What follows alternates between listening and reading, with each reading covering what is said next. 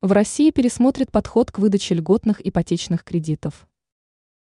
То, что еще недавно считалось панацеей для строительной отрасли и нуждающихся в улучшении жилищных условий, сейчас начинает серьезно давить на российский бюджет.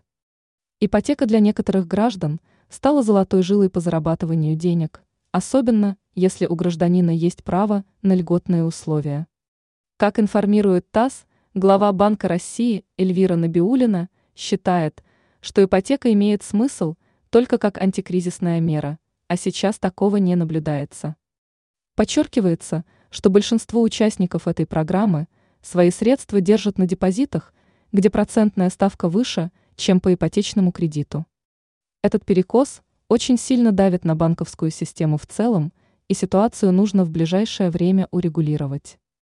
Подобное положение дел приводит к тому, что стоимость жилья ежегодно растет – только за последние три года жилье подорожало в среднем на 90%.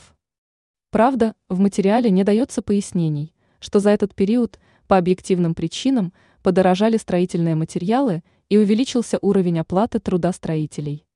Поэтому глава Банка России считает, что в настоящий момент все льготные программы необходимо приостановить, оставив право ими пользоваться лишь некоторым категориям граждан.